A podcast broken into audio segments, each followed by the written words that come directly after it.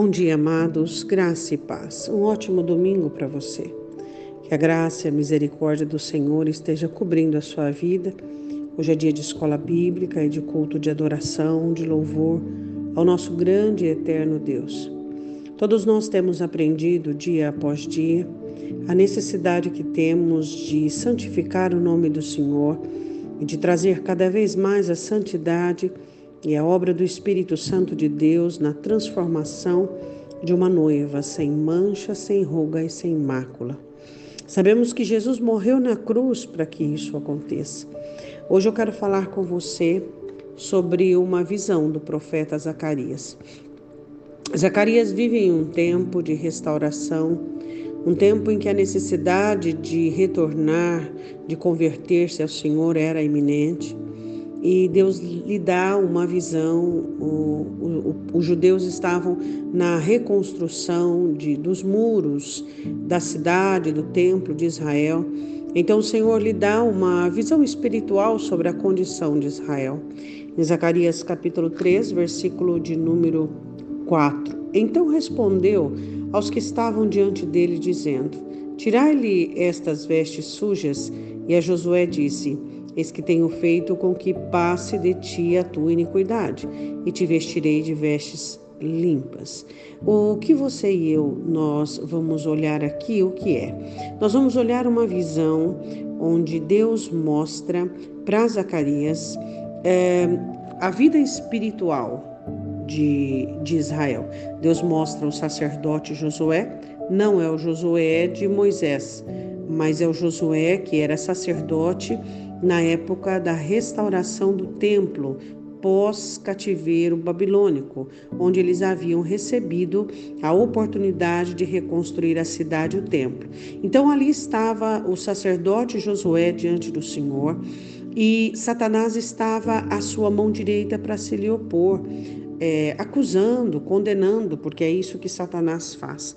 A Bíblia diz em Apocalipse que ele nos acusa dia e noite. Então o Senhor repreendeu Satanás, declarou quem era é, Josué e o que ele representava, e Josué realmente estava de vestes sujas é, diante do anjo do Senhor. Então, nesse versículo 4, o Senhor dá uma ordem aos que estavam diante dele, dizendo que era para tirar as vestes sujas, e olha para Josué e diz: Eu tenho feito com que passe de ti a tua iniquidade e te vestirei de vestes finas, vestes reais.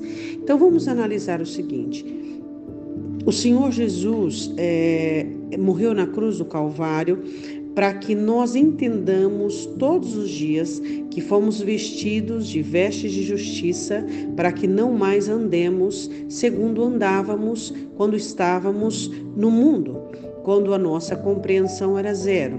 Então hoje nós não amamos o pecado, não gostamos da carne, não queremos as obras da carne, e somos convidados constantemente pelo Espírito Santo para que nós possamos é, cada vez mais compreendermos a vontade de Deus. Então, nós entendemos que se não fosse a intercessão de Jesus, se não fosse a intervenção de Jesus nas nossas vidas, Satanás já teria nos destruído. Então, essa obra que Deus fez em você por meio do sangue de Cristo, para limpar a sua vida, para transformar a sua vida, para passar de você iniquidade, não somente é uma obra que você deve conservar, mas que você deve dar continuidade a ela numa busca do que? De santidade e santificação. Então, as vestes sujas que representam a prática do pecado já foi. Jesus branqueou com o seu próprio sangue. Então, o pecado não pode mais se nomear na sua mente, no seu coração. Você tem que ter nojo do pecado. E as entradas do pecado é por meio dos olhos, é por meio dos sentidos.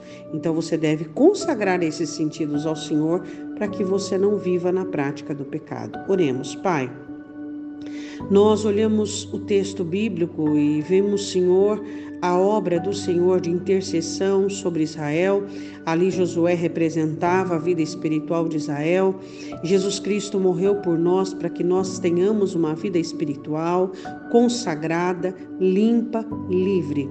Eu te peço, Deus, tudo aquilo que existe nesse coração de amargura, de inveja, de rebelião, de soberba, de arrogância, tudo aquilo que existe dentro deste coração de prostituição, de adultério, ó Espírito Santo de Deus, que teu povo seja convencido do domínio da força do pecado e do agravante que o pecado traz. Senhor, eu te peço em nome de Jesus Cristo, que a mão do Senhor venha fazer com que o convencimento exista e que o arrependimento seja uma obra, ó Deus, totalmente verdadeira, que não seja questão de culpa nem de remorso, mas que seja um arrependimento verdadeiro, onde todos nós possamos seguir o caminho, onde todos nós possamos buscar a verdade e viver a vida que Jesus Cristo comprou na cruz do Calvário.